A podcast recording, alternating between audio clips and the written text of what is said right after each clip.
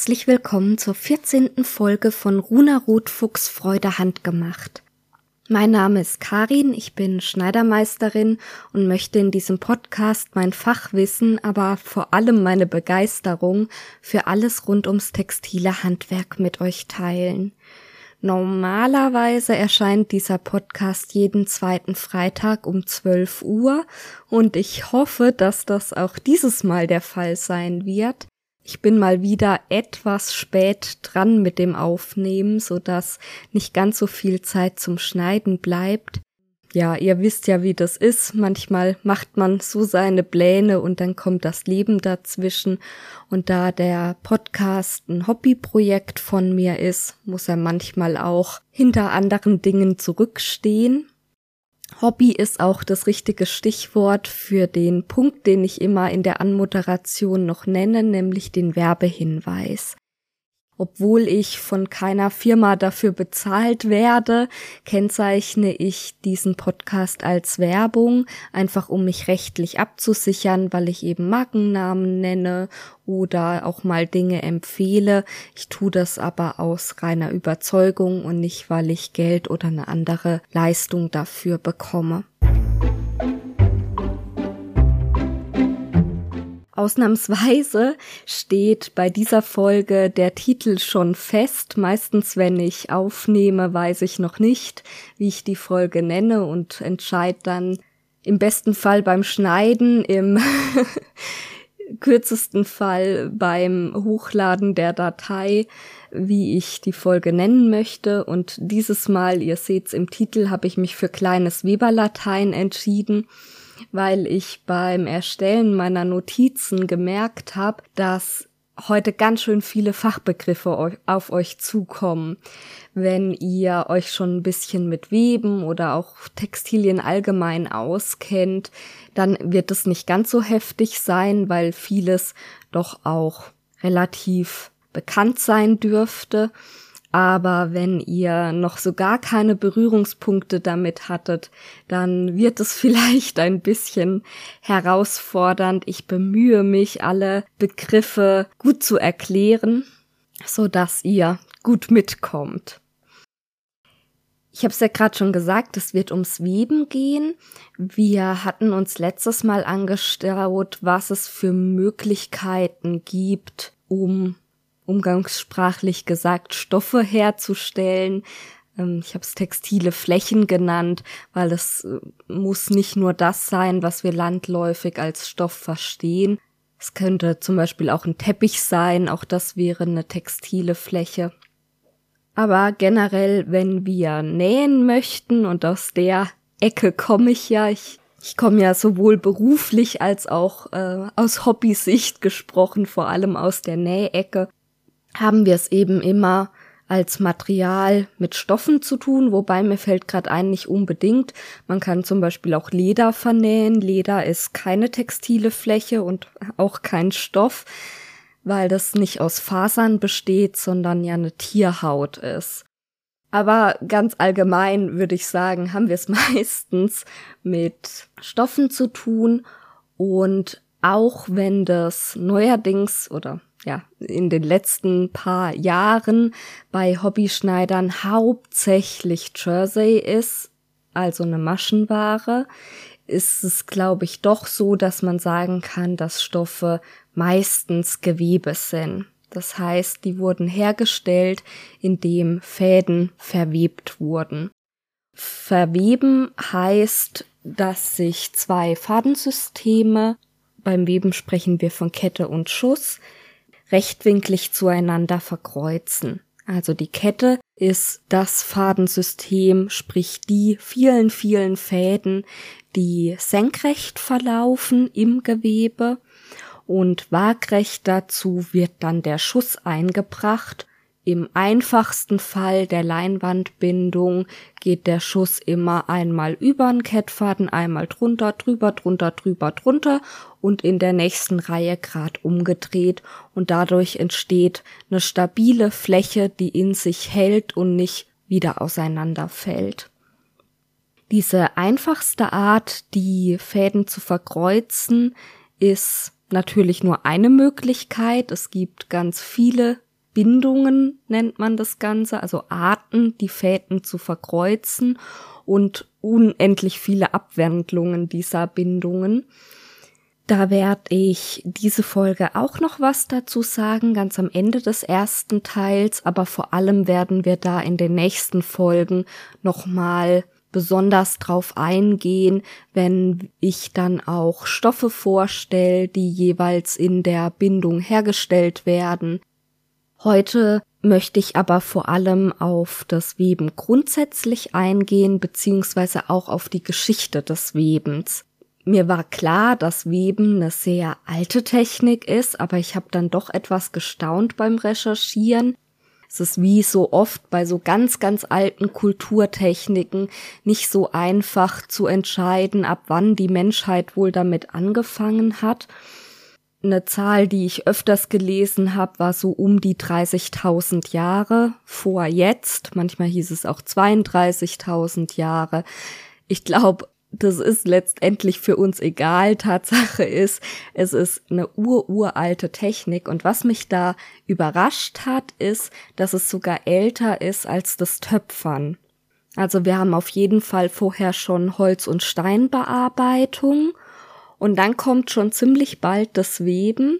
Und es ist auch nicht klar, ob man zuerst gesponnen und dann gewoben hat oder vielleicht sogar vor dem Spinnen schon das Weben entwickelt hat.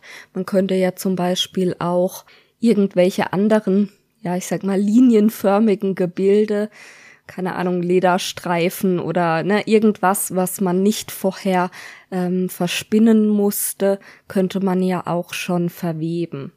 Es ist aber natürlich sehr schwer, da Aussagen zu treffen. Wirkliche interessante Funde sind dann so 7000, 8000 Jahre alt. Ja, und Funde sind natürlich nur eine Möglichkeit nachzuweisen, dass gewebt wurde oder auch wie gewebt wurde. Also im Idealfall finden wir ein komplettes Kleidungsstück, sag ich mal. Das ist natürlich total toll und aufschlussreich aber es muss nicht der einzige Beweis oder die einzige Grundlage sein, die uns über das Weben in der Geschichte Aufschluss gibt. Eine Möglichkeit ist zum Beispiel, dass man nur winzige Gewebereste findet, also wirklich ganz kleine Fragmente, nicht ein ganzes Kleidungsstück. Oder eine Möglichkeit ist, dass auf Bildern der Prozess des Webens dargestellt wurde oder zum Beispiel in schriftlicher Form, in irgendeiner Form über das Weben gesprochen wird.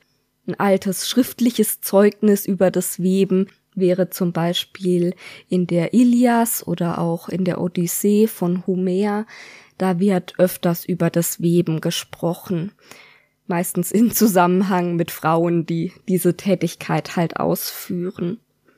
Und eine dritte Variante wäre noch, dass man gar nicht das Enderzeugnis findet, also das den gewebten Stoff, sondern das Werkzeug, was benutzt wurde, um zu weben.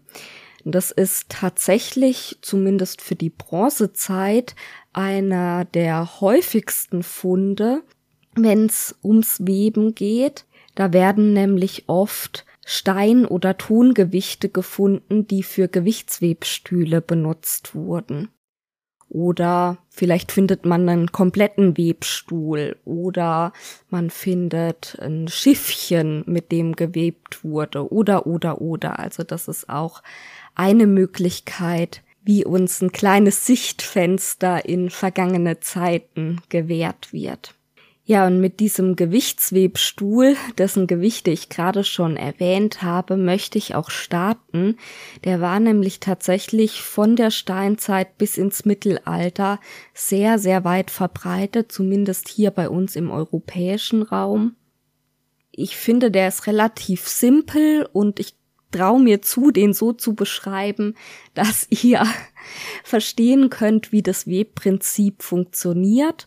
Und dann schauen wir uns an, wie im Laufe der Geschichte andere Webgeräte dazugekommen sind, sich Prozesse verändert haben und das Weben immer effektiver und schneller wurde. Ich habe aber auch, falls ihr euch unter meinen Beschreibungen überhaupt nichts vorstellen könnt, in den Show Notes zu allen Webgeräten, von denen ich spreche, jeweils ein Bild oder ein Artikel verlinkt, wo Bilder dabei sind, dass man sowas mal vor Augen hat. Das ist vielleicht auch ganz hilfreich. Zum Weben brauchen wir immer eine Kette und einen Schuss. Und wir beginnen mal mit der Kette. Als allererstes brauchen wir viele, viele, viele Kettfäden, die parallel nebeneinander auf Spannung gebracht angeordnet sind. Also die dürfen da nicht so wie so ein Franzenvorhang rumflattern oder lose auf dem Boden liegen, sondern die müssen schön ordentlich parallel nebeneinander ausgerichtet sein.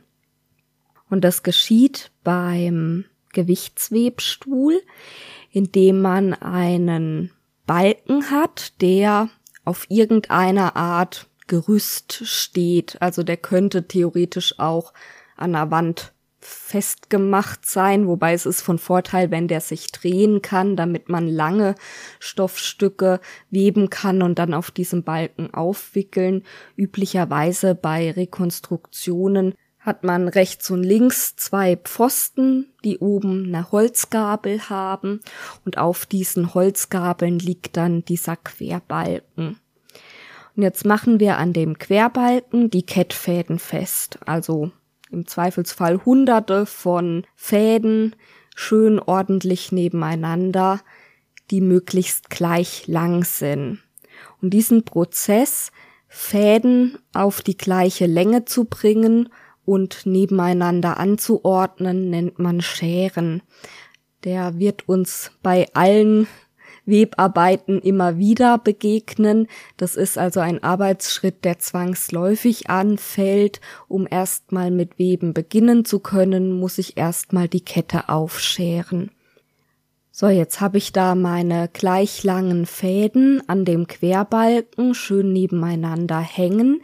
Jetzt sind die aber noch ganz lose, eben wie so ein Fransenvorhang. So können wir nicht weben. Da kommen die Gewichte ins Spiel, die dem Gewichtswebstuhl auch ihren Namen geben. Das sind eben Steine oder Tongewichte, oft mit einem Loch in der Mitte. Und jetzt werden immer Bündel von Kettfäden mit so einem Gewicht beschwert. Wenn man ein besonders langes Stück Stoff weben möchte, dann sind die Kettfäden eventuell länger als die Strecke von dem Querbalken bis zum Boden. Dann kann man die in so Schlaufen um diese Gewichte binden, dass sie nicht auf den Boden hängen sondern von diesen Gewichten einerseits beschwert und andererseits diese Überlänge zusammengehalten wird.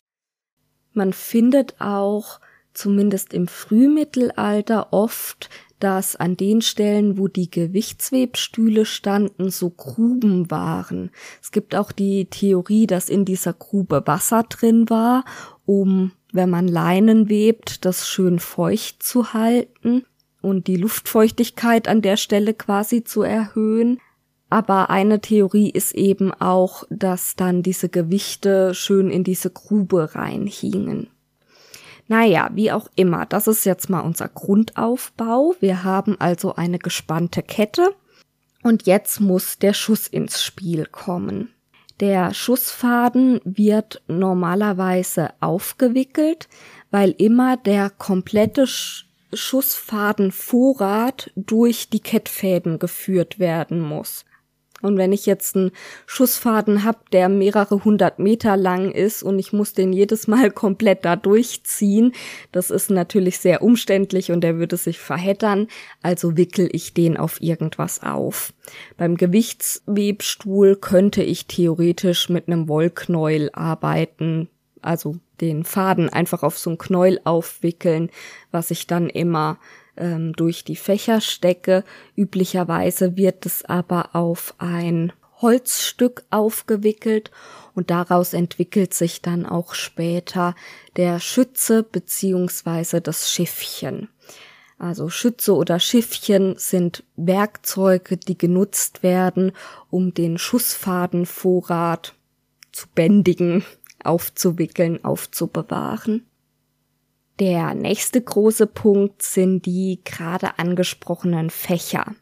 Wir bleiben mal bei der einfachsten Variante der Leinwandbindung. Ich habe jetzt die Kettfäden schön parallel vor mir und möchte mit meinem Schussfaden immer eins drüber, eins drunter, eins drüber, eins drunter, das da durchweben. Jetzt könnte ich natürlich hergehen und meinen Faden da durchschlängeln. Das lässt sich leider nicht so gut machen.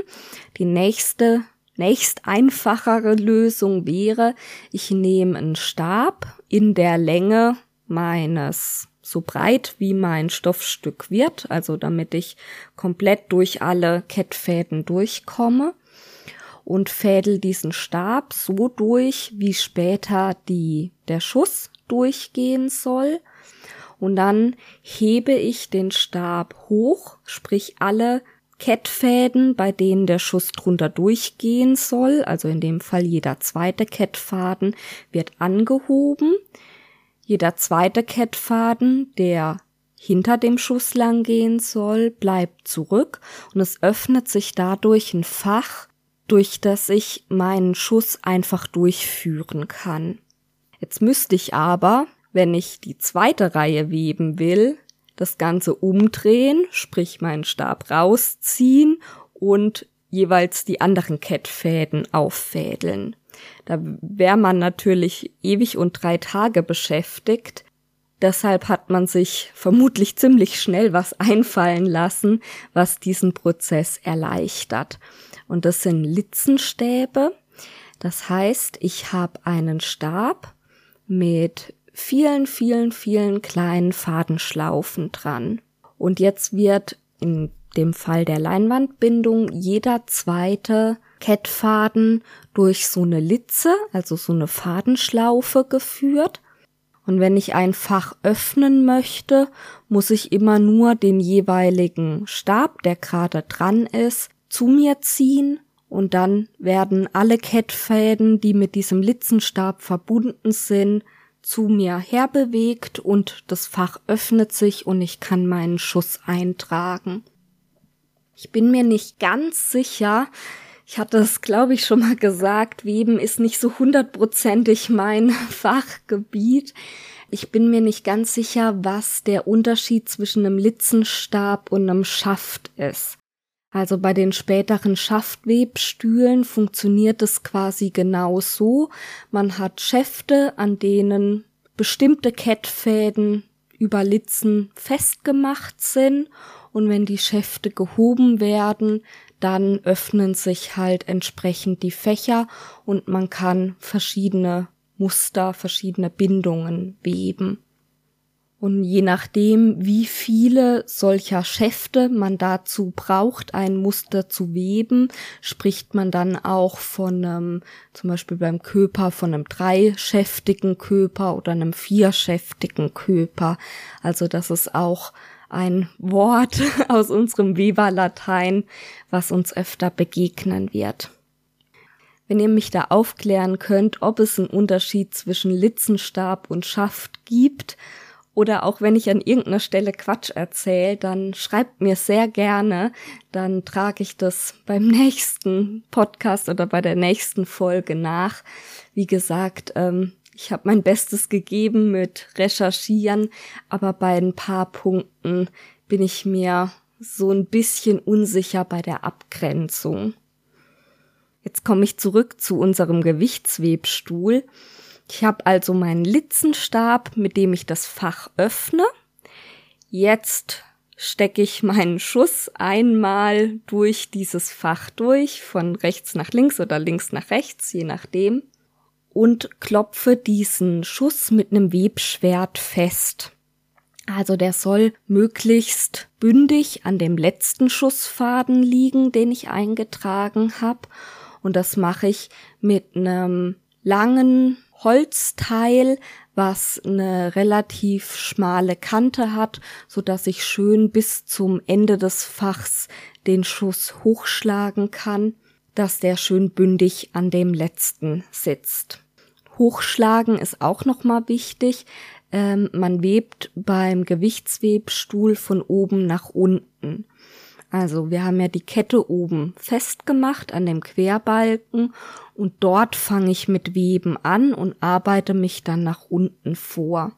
Wenn ich den Schuss eingetragen und festgeklopft habe, dann öffne ich das nächste Fach und gehe in die andere Richtung mit dem Schuss zurück. Also der Schussfaden kehrt seitlich am Rand von dem Webstück immer um und geht von rechts nach links, von links nach rechts, von rechts nach links, hin und zurück. Wenn ich dann ein Stück gewebt habe, entsteht ja im oberen Bereich ein fertiges Gewebe und ich habe irgendwann möglicherweise keinen Platz mehr, um bequem weiterarbeiten zu können, dann kann ich diesen drehbaren Balken oben drehen und dadurch wickelt sich der fertige Stoff auf diesem Balken auf. Ich kann an den Gewichten eventuell ein bisschen Kettfäden nachlassen, also von meinem Kettfadenvorrat wieder was nachlassen und dann kann ich weiter weben. Und weil sich auf diesem Balken nach und nach die fertige Ware ansammelt, nennt man diesen Balken Warenbaum. Das ist auch ein Begriff, den es eigentlich bei fast allen Webstühlen oder Webrahmen gibt, dass es eben einen, einen irgendwie gearteten Balken gibt, auf dem die fertige Ware aufgewickelt wird, um weiter weben zu können weil ich in der Regel längere Stoffstücke herstellen möchte, als mein Webgerät lang ist. Und da kommen wir jetzt zur ersten Abwandlung oder ja, verlassen wir zum ersten Mal den Gewichtswebstuhl. Eine Variante wäre der Hochwebstuhl, wie er zum Beispiel im alten Ägypten verwendet wurde. Der ist im Grunde ganz ähnlich aufgebaut, aber ich habe unten nicht Gewichte dran, die die Kettfäden auf Spannung halten, sondern ich habe unten auch wieder einen Querbalken. Die Fäden sind also zwischen zwei Balken gespannt und weil ich natürlich längere Kettfäden haben möchte als mein Abstand zwischen den zwei Balken, wird auf einem, in diesem Fall meistens dem oberen dieser zwei Balken, die überschüssigen Länge der Kettfäden aufgewickelt. Man nennt diesen Balken deshalb Kettbaum. Und das ist jetzt auch der große Unterschied und zugleich der große Vorteil vom Hochwebstuhl gegenüber dem Gewichtswebstuhl. Beim Gewichtswebstuhl war der Warenbaum oben und die Gewichte mit dem Kettfadenvorrat unten. Beim Hochwebstuhl ist es andersrum. Ich habe den Warenbaum unten und den Kettbaum mit dem Fadenvorrat oben und deshalb wird von unten nach oben gearbeitet. Das ist deshalb so sehr von Vorteil, weil man im Sitzen arbeiten kann. Und das sieht man auch auf Zeichnungen. Ich habe euch auch eine ähm, Zeichnung aus dem alten Ägypten verlinkt, dass üblicherweise zwei Frauen an diesem Hochwebstuhl sitzen und gemeinsam daran weben. Wieso gemeinsam? Es ist natürlich von Vorteil, schön breite Bahnen herzustellen und damit das bequem zu arbeiten ist, kann man ganz gut zu zweit, einer rechts, einer links, sich immer den Schuss durchreichen. Das ist also auch so ein Mythos, dem ich selber sehr, sehr lange aufgesessen bin, dass man früher nur ganz schmale Webstücke hergestellt hat. Ich habe irgendwie immer gedacht, so die typische Breite wäre 60 Zentimeter gewesen und breiter hat man normalerweise nicht gemacht.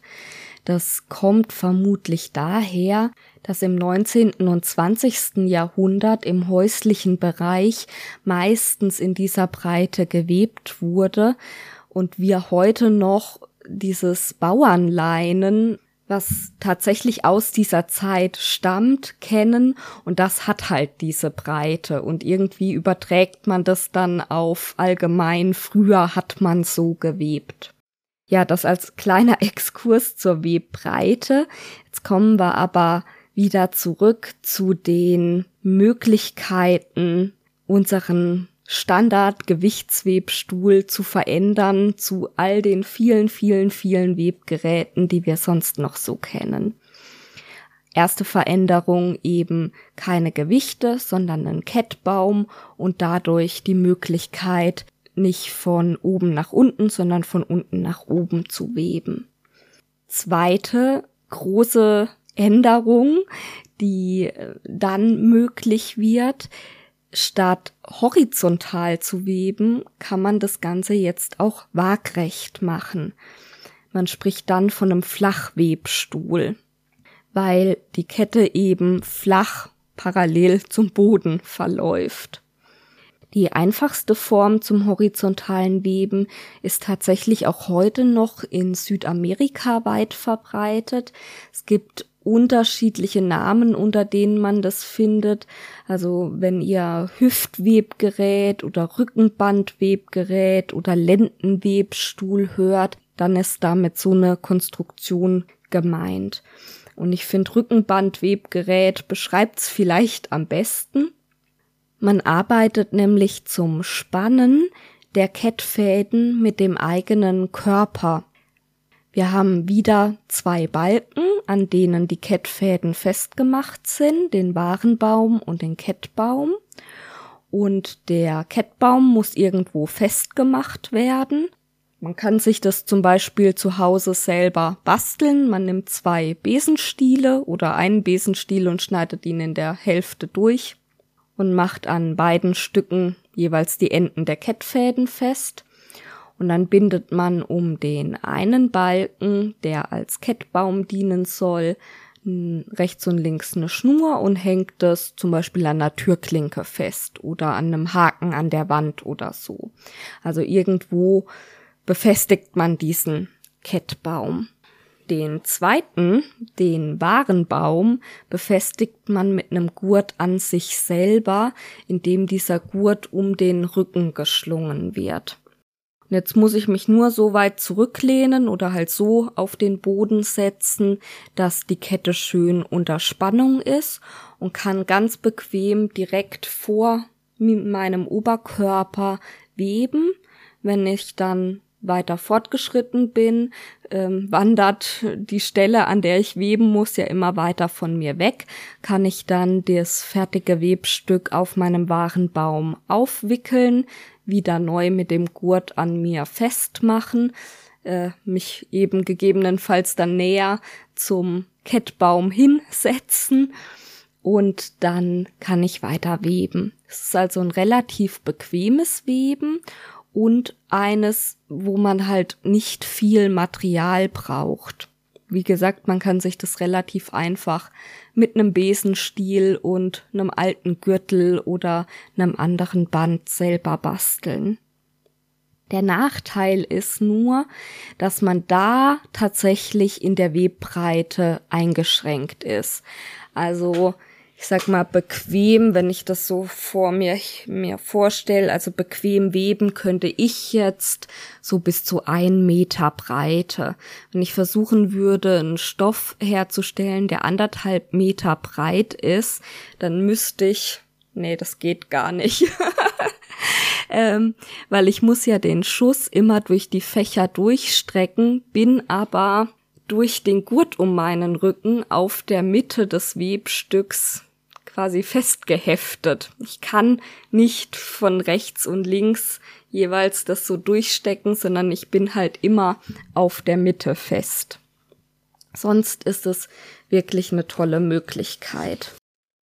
Und das sind im Grunde auch schon die einfachen Varianten an Webgeräten, die wir wirklich jahrtausende lang in allen Kulturen finden. Einmal den Gewichtswebstuhl, den Hochwebstuhl und den Lendenwebstuhl. Und es ist tatsächlich auch so, dass man die heute noch nicht nur bei Menschen findet, die das aus Hobby machen, sondern wirklich in Kulturen, wo noch aus wirtschaftlichen Gründen von Hand gewebt wird, finden wir diese einfachen Varianten immer noch. Aber jetzt machen wir uns auf den Weg zum heutigen industriellen, sehr effizienten Weben. Da war ein Vorläufer der Grubenwebstuhl, der zum ersten Mal ein Webkamm beziehungsweise ein Ried integriert hatte. Bei dem Gewichtswebstuhl hatte ich ja beschrieben, dass man den Schuss mit einem Webschwert immer an das fertig gewebte andrückt, damit es ein schön dichtes Gewebe gibt.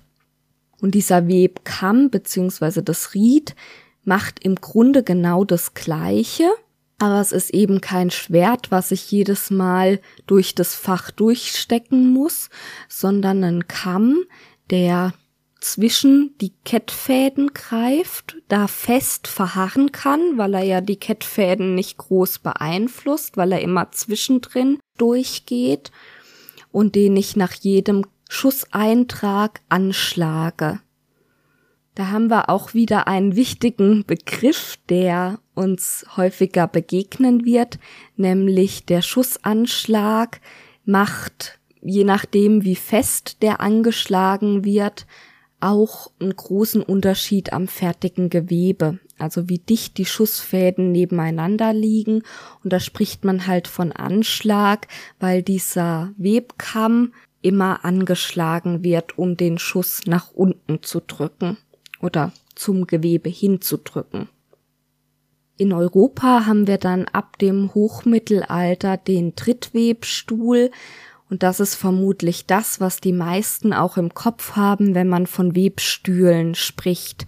Das ist also ein Flachbettwebstuhl, sprich die Kette läuft horizontal, ist zwischen einem Kettbaum und einem Warenbaum aufgespannt.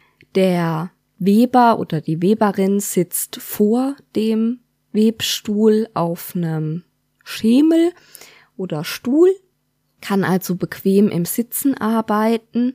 Die Fächer werden über Schäfte geöffnet und jetzt kommt der spannende Punkt, weshalb das Ganze auch Trittwebstuhl heißt. Die Schäfte können nämlich über Tritte bedient werden. Da sind also Seilzüge dran, die so umgelenkt werden, dass ich die Möglichkeit habe, mit Pedalen meine Schäfte anzusteuern. Das spart natürlich jede Menge Zeit, weil ich nicht jedes Mal mit den Händen, mit denen ich auch den Schuss eintragen muss, die Schäfte bedienen muss, sondern ich kann eben sehr zügig arbeiten, weil ich mit den Füßen die Schäfte bediene und mit den Händen den Schuss eintrage. Tatsächlich war es so, dass bevor diese Tritte eingeführt wurden, meistens zu zweit gewebt wurde. Einer hat die Schäfte bedient und einer hat den Schuss eingetragen. Und das wurde eben damit überflüssig und die Webgeschwindigkeit hat sich erheblich verbessert. Fast verdoppelt hat sich dann die Webgeschwindigkeit im 18. Jahrhundert. Genauer gesagt 1733 ließ sich John Kay den Schnellschützen patentieren. Damit war es möglich, den Schuss sehr, sehr, sehr viel schneller einzutragen. Ich bin mir auch nicht sicher, ob man davor überhaupt schon von Schütze spricht oder ob man da von Schiffchen spricht. Da bin ich mir wieder mit den Begrifflichkeiten unsicher. Ich weiß, es hören auch einige Handweber dazu. Wenn ihr mich da aufklären könnt, bitte gerne. Sowohl Schiffchen als auch Schütze sind Geräte, die dazu dienen, den Schussfaden aufzuwickeln und bequem durch die Fächer durchreichen zu können. Und zumindest beim Schützen, also spätestens seit man von Schützen spricht, spricht man auch davon, dass der Schuss eingeschossen wird. Und daher kommt auch der Name Schuss. Also der Schussfaden heißt Schussfaden, weil er in das Fach eingeschossen wird mit Hilfe eines Schützen.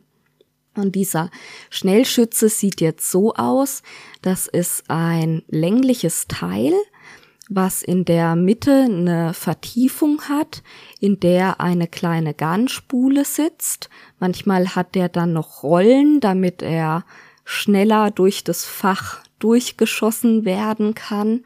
Und dann gibt's ein, ich weiß gar nicht, wie es heißt, da gibt's auch einen Fachbegriff dafür. Also es gibt dann am Webstuhl quasi eine Unterlage, auf der der Schütze immer hin und her gerollt wird. Und dieser Schnellschütze eben, den dieser John Kay sich hat patentieren lassen, wurde zu einem echten Erfolg. Und wer ganz, ganz, ganz, ganz super gut aufgepasst hat und ein tolles Erinnerungsvermögen hat, erinnert sich vielleicht in der Folge zum Spinnen, hatte ich auch schon mal von dem erzählt. Der wiederum hatte nämlich zur Folge, dass sehr, sehr schnell gewoben werden konnte. Aber zu dem Zeitpunkt wurde immer noch von Hand gesponnen und da passte das Verhältnis nicht mehr richtig zusammen. Ein Schlagwort, was in dem Zusammenhang eigentlich immer fällt, ist der Garnhunger. Es war also ein großes Problem, an ausreichende Garnmengen zu kommen, die aufwendig von Hand gesponnen werden mussten, um die Weber weiter beschäftigt zu halten, die plötzlich so viel schneller weben konnten. Wenn wir dann in der Zeit weitergehen ins 19. Jahrhundert, da erhöht sich natürlich die Webgeschwindigkeit stetig, wie wir das ja von fast allen Produktionsverfahren kennen, egal ob es jetzt ums Weben, ums Spinnen, um irgendeine andere Produktion geht. Und ein wichtiger Schritt dahin ist das Patent von Edmund Cartwright, der sich 1785 den ersten mechanischen Webstuhl patentieren ließ.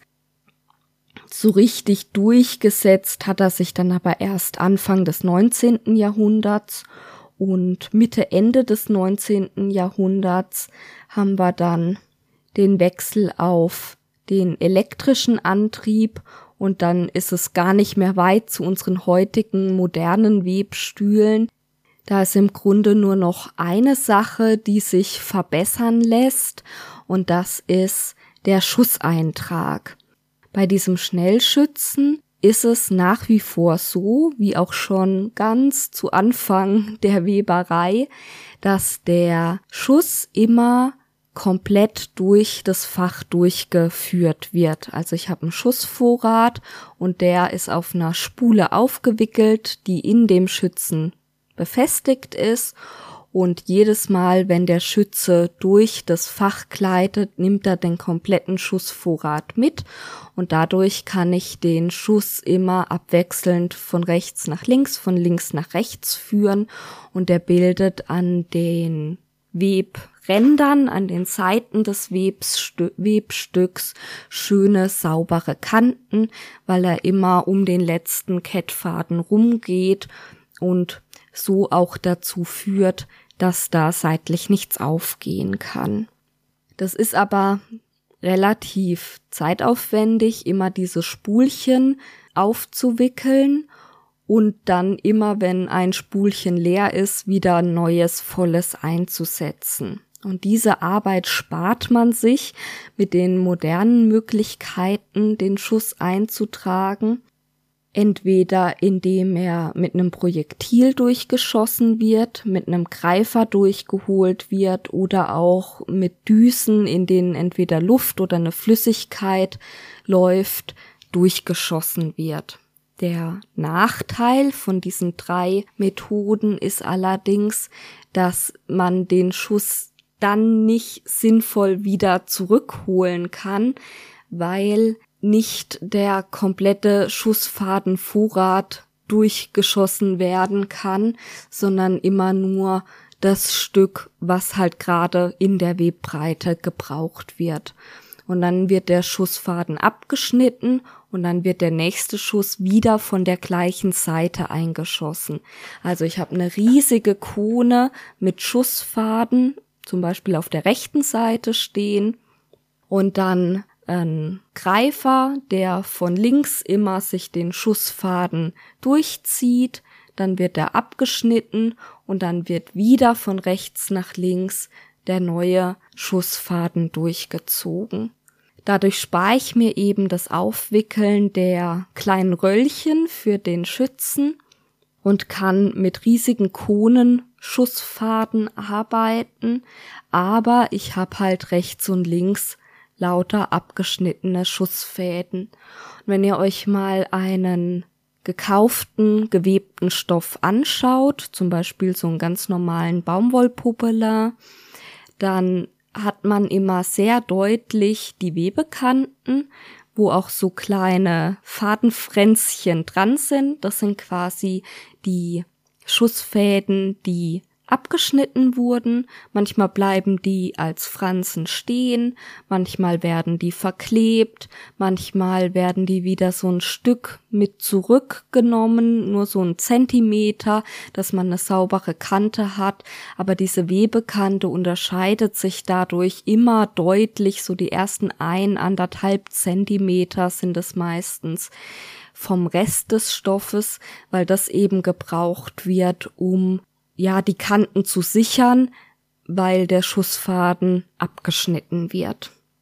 Und damit sind wir fast durch die Webstuhlentwicklung von vor 30.000 Jahren bis heute durch. Eine ganz wichtige Entwicklung habe ich bisher noch unterschlagen, weil ich fand, die hat nicht so gut in diese zunehmende Effizienz der Webstühle reingepasst. Das ist der Chakar-Webstuhl. Wenn man reich gemusterte Stoffe herstellen will, zum Beispiel ein Brokat, der so Ornamente eingewebt hat, dann kommt man mit den normalen Schäften gezwungenermaßen an seine Grenzen. Also ein Webstuhl kann nur zwei Schäfte haben, der kann vier oder auch acht Schäfte haben. Und je mehr Schäfte ich habe, desto mehr Möglichkeiten habe ich natürlich Muster zu weben. Aber irgendwo ist es begrenzt. Beim Chakar-Webstuhl habe ich die Möglichkeit über damals, ne, also erfunden wurde der im 18. Jahrhundert. Ich habe es mir aufgeschrieben. Moment. Nee, das ist schon 19. Jahrhundert. 1805 wurde er erfunden vom französischen Seidenweber Chacard. Na, könnt ihr euch denken, wo der Name Chacard-Webstuhl herkommt? Ja, und das Besondere war, dass man damals über Lochkarten jeden Faden einzeln ansteuern konnte. Heute wird es natürlich nicht mehr über Lochkarten gemacht, aber es bleibt das Prinzip, dass ich nicht Fadengruppen habe, die über Schäfte angesteuert werden, sondern jeder einzelne Faden kann nach Bedarf gehoben oder gesenkt werden und dadurch habe ich unendliche Musterungsmöglichkeiten. Und dann habe ich noch so ein paar weitere Begriffe aus der Weberei, die ich gerne noch erklären wollte, die ich irgendwie nicht sinnvoll ähm, in den normalen Erzählfluss einbringen konnte. Das ist einmal das Schlichten. Schlichten ist deshalb notwendig, weil die Kettfäden spätestens ab der Einführung der Trittwebstühle einer sehr, sehr hohen Belastung ausgesetzt sind. Also nicht nur, dass die unter Zug stehen, sondern vor allem durch die Bedienung der Schäfte und des Webblattes, also des Rieds, was den Schuss immer anschlägt, ist einfach ganz, ganz viel Reibung auf den Kettfäden dieser Vorgang passiert ja nicht nur ein, zweimal, sondern wahnsinnig oft wird jede Stelle dieses Kettfadens strapaziert, bis er letztendlich dann eingewebt ist. Deshalb braucht man für die Kettfäden immer besonders stabile Fäden und man hat sich aber auch überlegt, wie kann ich dafür sorgen, meine Kettfäden vielleicht ein bisschen zu schützen. Da kommt das Schlichten ins Spiel. Es wird vor dem Einrichten des Webstuhls die Kette in einer Schlichte gebadet. Das ist meistens eine stärkehaltige Flüssigkeit. Zum Beispiel, wenn man das zu Hause für den Hobbybereich macht, kann man einfach Kartoffelstärke nehmen oder Maisstärke und mit Wasser anrühren und die Kettfäden da drin einweichen. Und wenn die dann trocknen, sind die relativ steif durch diese Schlichte, durch diese Stärke, aber eben auch ein Stück weit geschützt, weil sich die Stärke wie so ein Mantel um den Faden drumrum legt. Und wenn ich dann fertig mit Weben bin, muss ich sowieso das Webstück im Idealfall einmal baden und durch das Baden löst sich die Schlichte wieder und es ist so, als wäre sie nie da gewesen. Es ist also ein Hilfsmittel, was unsere Kettfäden schützt, sich aber nicht auf das fertige Webstück sonst einwirkt oder auswirkt. Ob übrigens das Streitschlichten etymologisch wortverwandt ist mit dem Schlichten und wie das zusammenhängt, was zuerst da war, habe ich nicht rausfinden können. Aber ich finde schon, dass man sich vorstellen kann, dass beim Streitschlichten ja auch irgendwie das beruhigt und geklettet und ähm, besänftigt wird und irgendwie schon auch zu dem Vorgang passt des Schlichtens der Kettfäden. Aber dazu habe ich nichts gefunden. Ein weiterer Begriff, der beim Weben auftaucht, ist das Putzen. Und damit ist gemeint, dass man den fertigen Stoff nochmal kontrolliert und an den Stellen, wo Webfehler passiert sind oder zum Beispiel ein Knötchen im Garn ist, weil neu angesetzt werden musste oder so, dass das einfach korrigiert wird, die Knoten auf die Rückseite gezogen werden etc. Und das macht beim Handweben ja auch total Sinn, weil trotz aller Neuerungen ist das Weben ja immer noch ein aufwendiger Prozess und auch das Rohmaterial, also die Fäden, die drin stecken, sind ja wertvoll und dass man dahergeht und die Fehler oder Mängel, die das Stück eventuell hat, möglichst noch korrigiert und ausbessert, ist eigentlich nur logisch. Aber im industriellen Maßstab wird das zumindest meiner Kenntnis nach nicht gemacht. Ich war tatsächlich mal bei einem Großhändler, von dem ich auch heute noch Stoffe beziehe. Damals habe ich im Nähgeschäft gearbeitet und wir haben eben sehr viele Stoffe von dem bezogen. Und das Werk ist äh, in Deutschland. Die produzieren aber im Ausland. Ich meine in der Türkei, weiß ich aber nicht genau.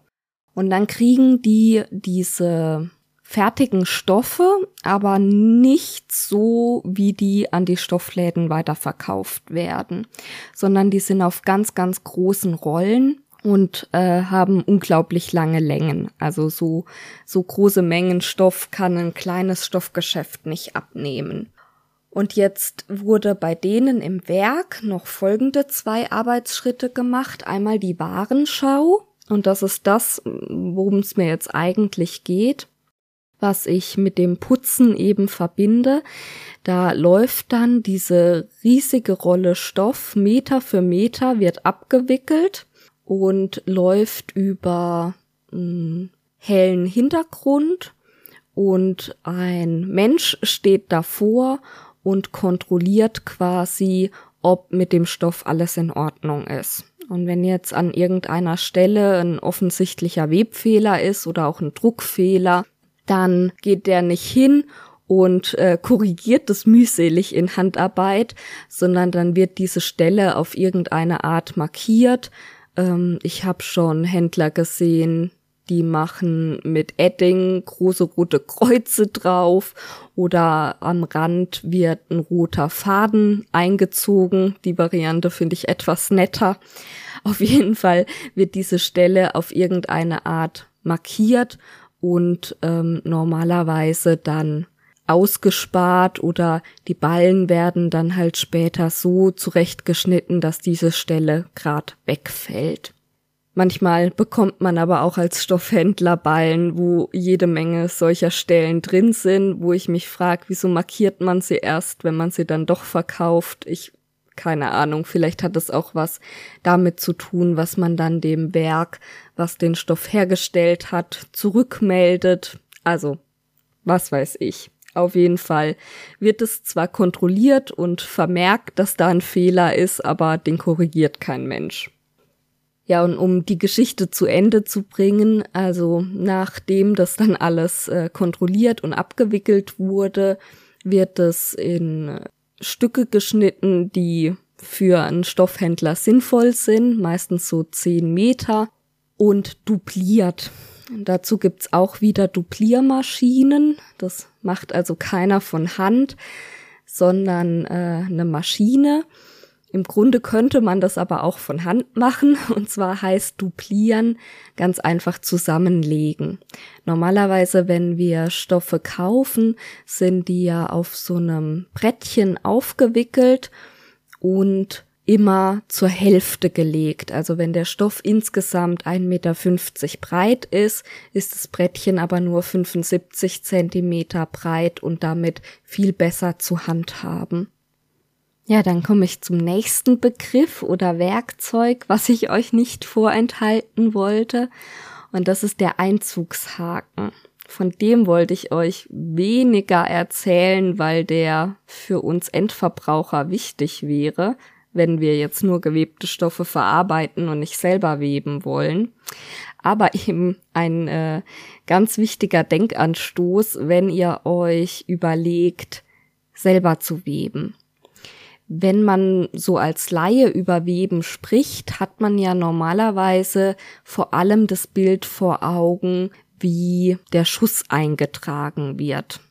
Allerdings gehört zum Weben eben noch diese ganzen Vorschritte mit dem Scheren der Kettfäden, dem Einrichten des Webstuhls etc. Und da ist eben ein ganz großer Schritt, der, der mit Hilfe des Einzugshakens vollführt wird. Ich habe ja normalerweise diese Schäfte oder ein Gatterkamm.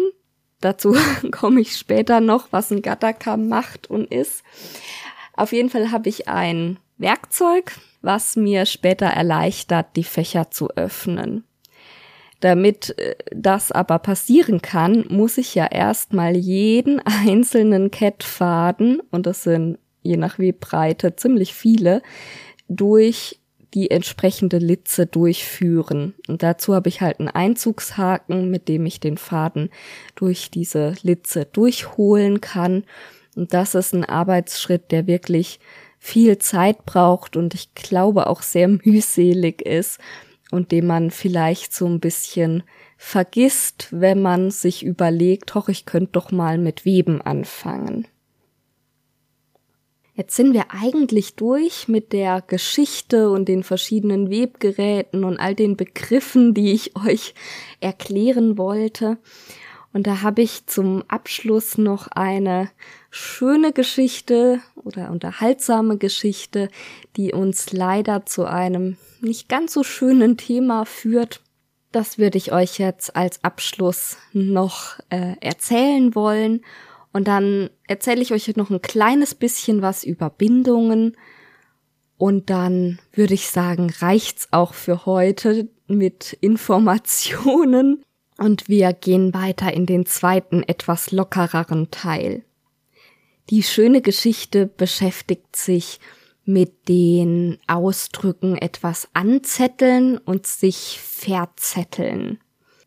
Wenn ihr mal überlegt, wo das herkommen könnte.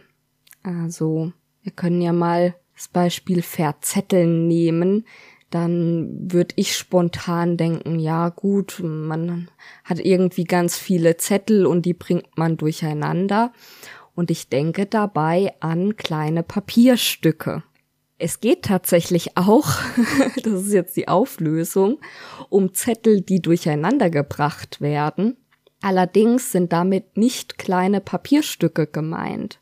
Das Wort Zettel hat zwei Bedeutungen, die homonym entstanden sind. Homonym heißt, Mm, zwei Wörter klingen gleich, kommen aber aus unterschiedlichen Ursprüngen.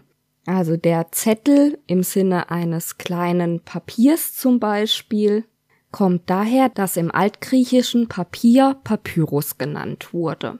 Ein kleines Stück von einem Papyrus aber, also ein Zettel, wurde Skyda genannt, was man vielleicht mit Splitter übersetzen könnte.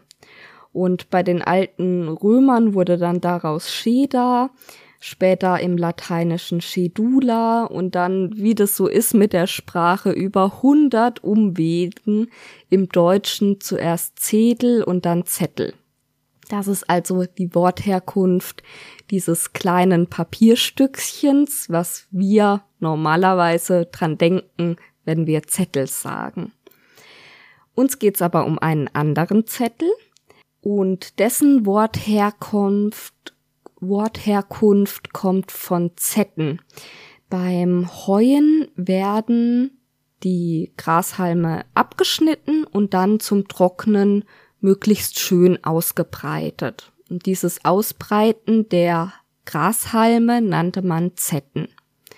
Und analog dazu hat man das übertragen beim Ausrichten der Kettfäden dass das eben auch Zetten genannt wurde und dann im Laufe der Zeit wurden die Kettfäden Zettel genannt. Und um diese Zettel, also die Kettfäden beim Weben, um die geht's uns, wenn wir klären möchten, wo der Ausdruck anzetteln und der Ausdruck verzetteln herkommen.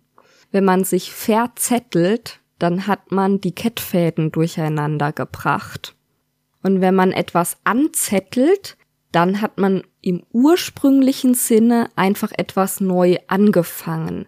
Also zu Beginn muss ich ja die Kettfäden an meinem Kettbaum und dem Warenbaum festmachen und das ist eben das Anzetteln. Das steht zu Beginn eines jeden Webstückes und jetzt kommen wir auch schon in Richtung der traurigen Geschichte. Äh, es ist leider so, dass die Weber es im Laufe der Geschichte nicht immer ganz einfach hatten und immer wieder mal, wenn den Webern quasi das Wasser bis zum Hals stand, gab's auch Weberaufstände. Im 18. 19. Jahrhundert etablierte sich dann dass man davon sprach, dass die Weber einen Aufstand anzettelten, also anfingen. Es ist also ein Ausdruck aus der Webersprache, die sich dann auf diese Aufstände übertrug und damit in Verbindung gebracht wurde. Und daher kommt, dass wir heute anzetteln eigentlich nicht neutral als irgendwas anfangen meinen, sondern wir sprechen zum Beispiel davon, dass jemand Streit anzettelt. Diese Weberaufstände gab's so seit dem Spätmittelalter immer wieder. Und besonders berühmt ist der Schlesische Weberaufstand von 1844.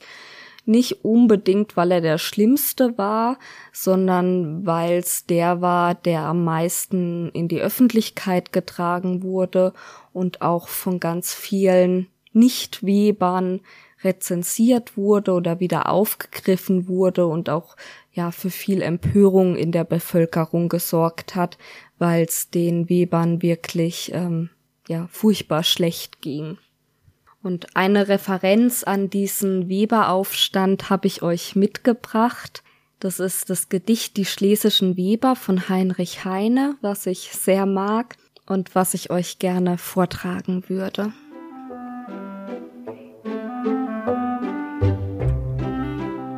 Die schlesischen Weber von Heinrich Heine Im düstern Auge keine Träne, sie sitzen am Webstuhl und fletschen die Zähne. Deutschland, wir weben dein Leichentuch, wir weben hinein den dreifachen Fluch, wir weben, wir weben. Ein Fluch dem Gotte, zu dem wir gebeten, in Winterskälte und Hungersnöten, wir haben vergebens gehofft und geharrt, er hat uns geäfft und gefoppt und genaht. Wir weben, wir weben. ein Fluch dem König, dem König der Reichen, den unser Elend nicht konnte erweichen, der den letzten Groschen von uns erpresst und uns wie Hunde erschießen lässt. Wir weben, wir weben. Ein Fluch dem falschen Vaterlande, wo nur gedeihen Lüg und Schande, wo nur Verwesung und Totengeruch, Altdeutschland, wir leben dein Leichentuch, wir weben, wir weben. Das Schiffchen fliegt, der Webstuhl kracht, wir weben emsig Tag und Nacht, Altdeutschland, wir weben dein Leichentuch. Wir weben hinein den dreifachen Fluch.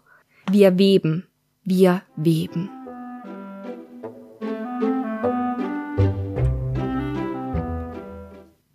Ja, schön, aber auch schrecklich. Und damit wir nicht mit so einem Gänsehautthema den ersten Teil abschließen müssen, möchte ich euch zuletzt noch ein bisschen was über die verschiedenen Bindungen erzählen. Das ist auch ja Grundlage für die nächsten Folgen dann, in denen wir uns die drei Grundbindungen und deren Abwandlungen und die Stoffe, die daraus hergestellt werden, nochmal genauer angucken möchten. Weil es ja ganz schön viele Informationen sind und ich glaube, wenn man das zum ersten Mal hört, kann man sich gar nicht alles auf einmal merken. Wiederhole ich noch mal kurz, was eine Bindung überhaupt ist. Beim Weben haben wir immer die Kettfäden und die Schussfäden, die sich rechtwinklig miteinander verkreuzen. Aber die Art, wie die sich miteinander verkreuzen, die kann sehr unterschiedlich sein. Und diese Art der Verkreuzung nennt man Bindungen. Es gibt insgesamt drei Grundbindungen. Das ist die Leinwandbindung, die Körperbindung und die Atlasbindung. Ich gebe euch mal für jedes ein Beispiel. Also Leinwandbindung ist so die einfachste Bindung. Da in der Grundart geht's immer einmal drüber, einmal drunter im Wechsel. Und ein Stoffbeispiel wäre der schon so oft genannte Baumwollpuppele, also das, was man im Stoffgeschäft unter Hobbyschneidern Baumwolle nennt oder auch Webware.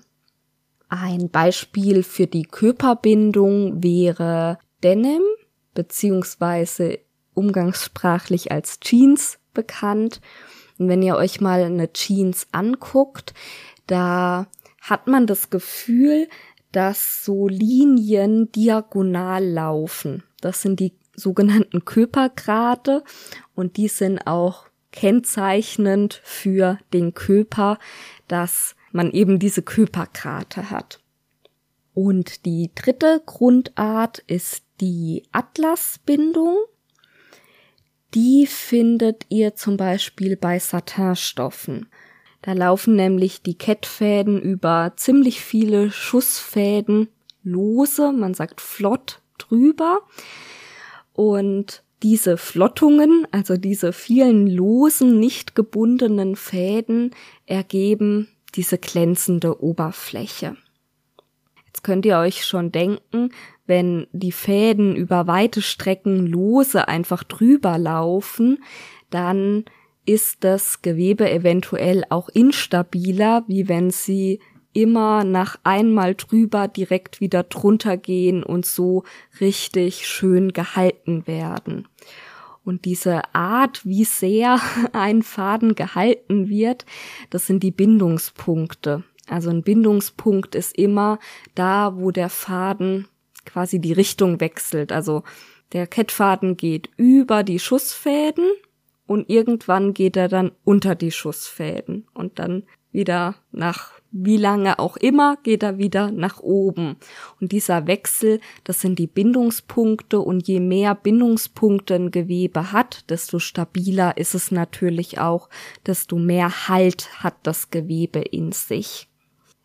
Wenn ich einen Stoff beschreiben möchte oder meinem Weber sagen möchte, wie der Stoff zu sein hat oder wenn ich selber der Weber bin, mir halt ausdenke, wie ich den Stoff weben möchte und ich möchte mir das irgendwie notieren, dann gibt's verschiedene Möglichkeiten. Die naheliegendste Möglichkeit wäre, dass ich mir ein Stückchen von diesem Stoff quasi in großer, großer Vergrößerung aufmale. Das ist das, was ich beim letzten Mal gemacht habe, wo ich euch auch die Bilder verlinkt habe, beziehungsweise die sind in meinem Handout zu finden, wo ich einfach schematisch die Fäden gezeichnet habe, wie sie drüber und drunter gehen, ähm, so als würde man den Stoff in einer sehr, sehr großen Vergrößerung sehen. Das ist aber ziemlich aufwendig. Das wäre ein Flechtbild, sehr viel einfacher und auch, wenn man sich mal dran gewöhnt hat, übersichtlicher ist es, die Bindung als Patrone darzustellen. Man hat als Grundlage ein Karo-Muster, also man kann ein Karo-Papier nehmen oder man zeichnet sich halt ein Karo-Muster. Und jetzt werden bestimmte Karos ausgemalt und andere bleiben unausgemalt. Und zwar betrachten wir die Kettfäden. Also wir schauen nicht, was macht der Schuss, geht der drüber, drunter, drüber, drunter, sondern wir gucken, was macht der Kettfaden. Liegt der Kettfaden über dem Schuss oder liegt der Kettfaden unter dem Schuss? Wenn der Kettfaden über dem Schuss liegt, sprechen wir von einer Ketthebung und malen das Feld aus. Wenn der Kettfaden unter dem Schuss liegt, sprechen wir von einer Kettsenkung und das Kästchen wird nicht ausgemalt. Im Fall der Leinwandbindung, wo es ja immer abwechselnd einmal drüber, einmal drunter geht und in der nächsten Reihe Grad eins versetzt, ergibt sich dann ganz einfach so ein Schachbrettmuster. Also ganz genau so, wie das bei einem Schachbrett auch ist, äh, immer weiße und schwarze Felder im Wechsel. Und die kleinste Einheit dieses Wechsels oder dieses Musters nennt man Rapport. Also im Fall der Leinwandbindung wäre das ein Quadrat mit vier Kästchen, zwei breit, zwei hoch und das ist halt immer abwechselnd ausgemalt, nicht ausgemalt. Dieser Re Rapport, also die kleinstmögliche Mustereinheit, wiederholt sich dann einfach. Man stellt normalerweise in so einer Patrone ein größeres Stück dar als nur einen einzelnen Rapport, einfach damit man sich's besser vorstellen kann, kennzeichnet aber in der linken unteren Ecke einen Rapport. Wie gesagt, der kleinstmögliche Rapport sind vier Kästchen.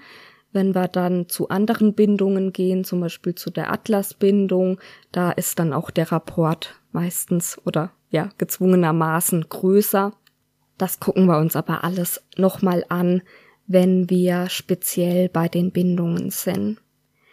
Eine dritte, noch mehr vereinfachte Möglichkeit, diese Bindung darzustellen wäre die Bindungszahl beziehungsweise Bindungskurzzeichen. Das finde ich persönlich für den Hobbybereich eigentlich unpraktikabel. Ähm, für die Industrie ist es natürlich äh, sinnvoll. Und zwar beschreibt man das, was in dieser Patrone gezeichnet ist, mit Hilfe von Zahlen. Ich muss mich also nicht mehr hinsetzen und Kästchen ausmalen, sondern es reicht, diese Zahl aufzuschreiben. Die besteht aus vier Komponenten. Die erste Komponente gibt an, welche Bindungsgrundart vorliegt. 10 für Leinwand, 20 für Köper, 30 für Atlas. Also im Fall unserer Leinwandbindung würde ich da 10 hinschreiben, weil es eine Leinwandbindung ist. Dann kommt ein Strich, dann kommt die zweite Komponente. Die schaut sich an, was der erste Kettfaden macht. Das wäre im Fall der Leinwandbildung Bindung 0101. Man guckt sich immer vier Schritte des Kettfadens an und der wird halt einmal gesenkt, gehoben, gesenkt, gehoben. Dann die dritte Komponente ist die Fädigkeit. die gibt an, wie viele Fäden parallel das gleiche machen. Im Fall der Leinwandbindung wäre das 01, weil immer nur ein Faden das gleiche macht, der nächste Faden macht schon wieder was anderes. Und dann haben wir als vierte Komponente die Versatzzahl beziehungsweise die Steigungszahl.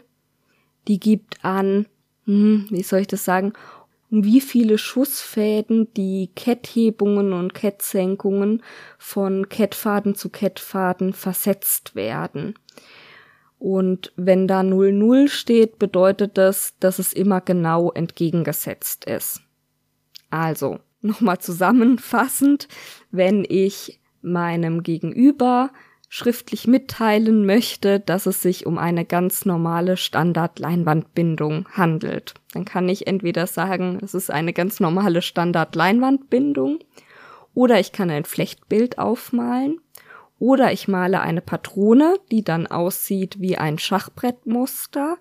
Oder ich gebe das Bindungskurzzeichen, das wäre in dem Fall dann 10-0101-01-00. Das mit der Zahl wollte ich erwähnen, wird uns aber, glaube ich, nicht nochmal begegnen, weil ich es ein bisschen quatschkopfig finde, euch das zu erzählen, weil in unserem Alltag brauchen wir das nie. ich habe in der Berufsschule Stunden um Stunden damit zugebracht, äh, diese Zahlen aufzuschreiben, aber ich glaube, das ist irgendwie so Beschäftigungstherapie gewesen. Also weder in meinem Berufsalltag noch äh, in meinem Leben als Hobbyschneider ist mir das jemals begegnet. Aber was ich nutzen möchte, sind die Patronen ich habe mir schon so ein bisschen überlegt, wie ich das am besten mache, euch die verschiedenen Bindungen möglichst zu visualisieren. Und ich muss mal gucken, ob ich Flechtbilder zeichne oder mit sehr, sehr dicken Fäden kleine Stücke selber webe. Letzteres fände ich schöner. Muss ich aber mal ausprobieren, wie gut mir das gelingt und wie lange ich dafür brauche und wie viel Zeit ich habe und ja, ja. Und aber auf jeden Fall auch die Patrone werde ich dazu zeichnen. Das geht ja wirklich schnell. Wenn ihr euch dann in den nächsten Folgen die hoffentlich verlinkten Bilder anguckt von meinen hübsch gezeichneten Patronen, dann wisst ihr, was es damit auf sich hat. Und damit würde ich es für heute bewenden lassen und mach mal eine kleine Pause und dann hören wir uns gleich wieder im zweiten Teil.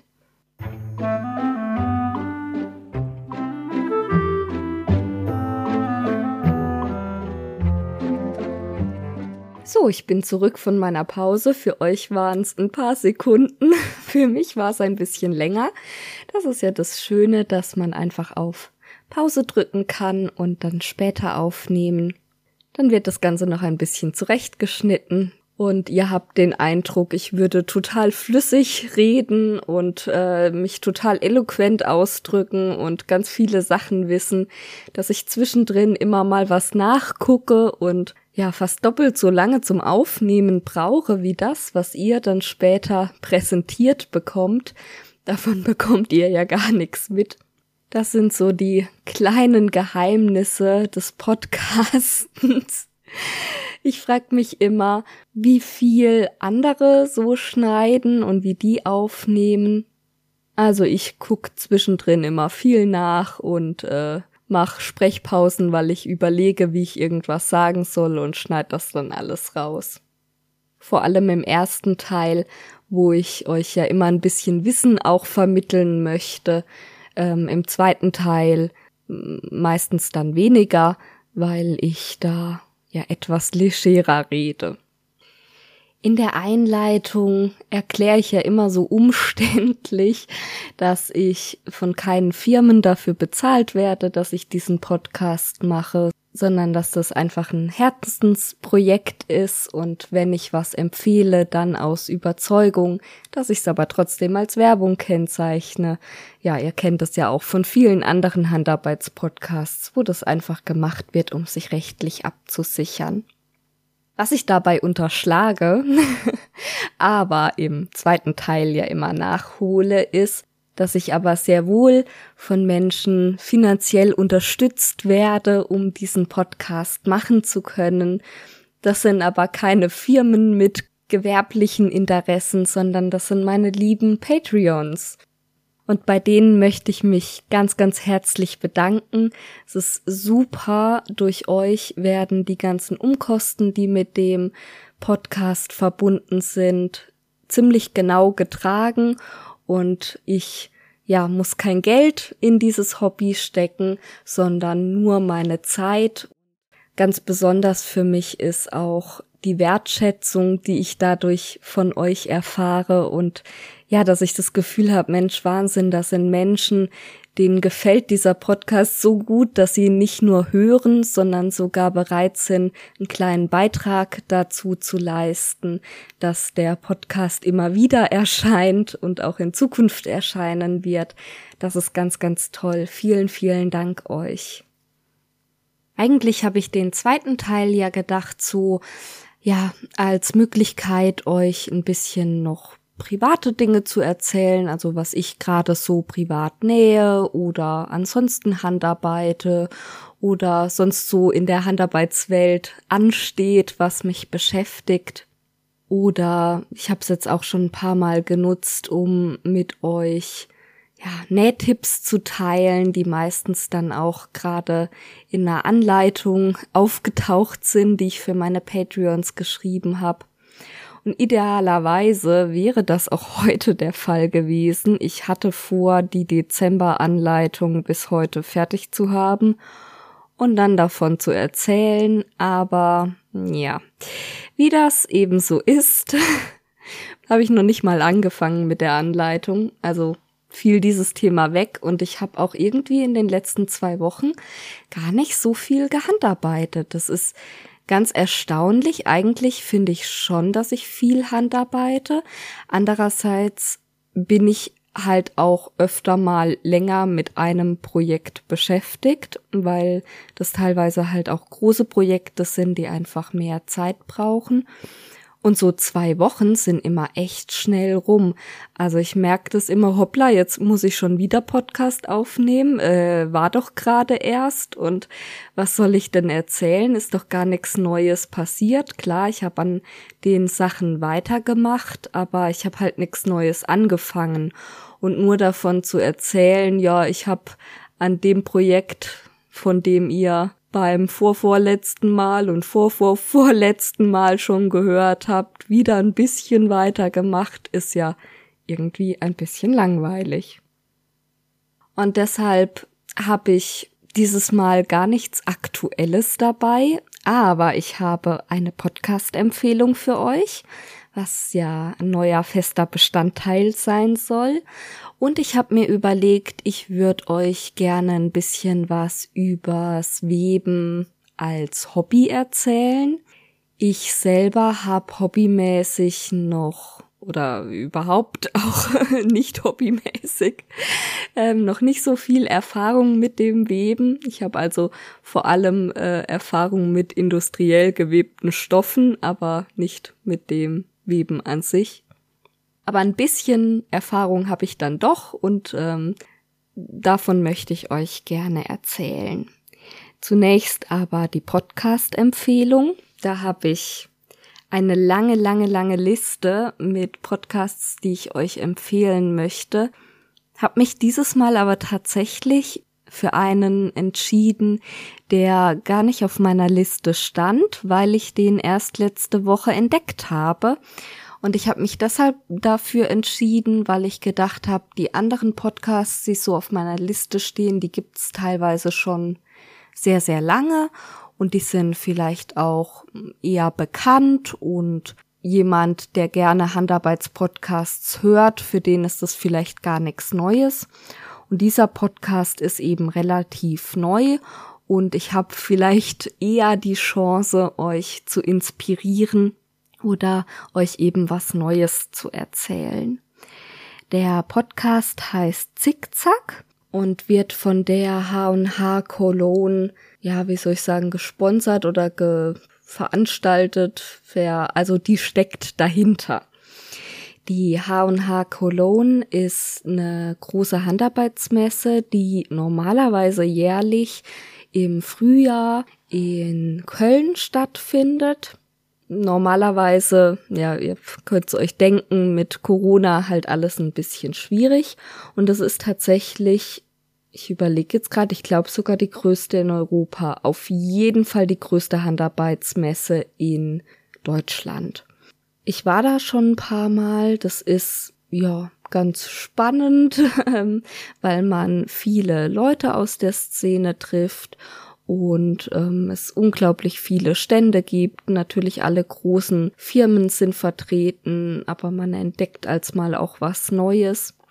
Und das ist aber keine Verbrauchermesse, sondern eine Messe, die sich wirklich an die Branche richtet. Ähm, H&H steht für Handarbeit und Hobby und es gibt einen großen Bereich, der sich mit Nähen beschäftigt und allem, was damit zu tun hat, also von Nähmaschinenherstellern über Stoffgroßhändler, ne, die, diese Geschichten. Und ähm, dann gibt's relativ viel, was sich mit Stricken und Häkeln beschäftigt, aber es gibt auch Kreuzstich und die Initiative Handarbeit ist immer da und ist da ganz aktiv.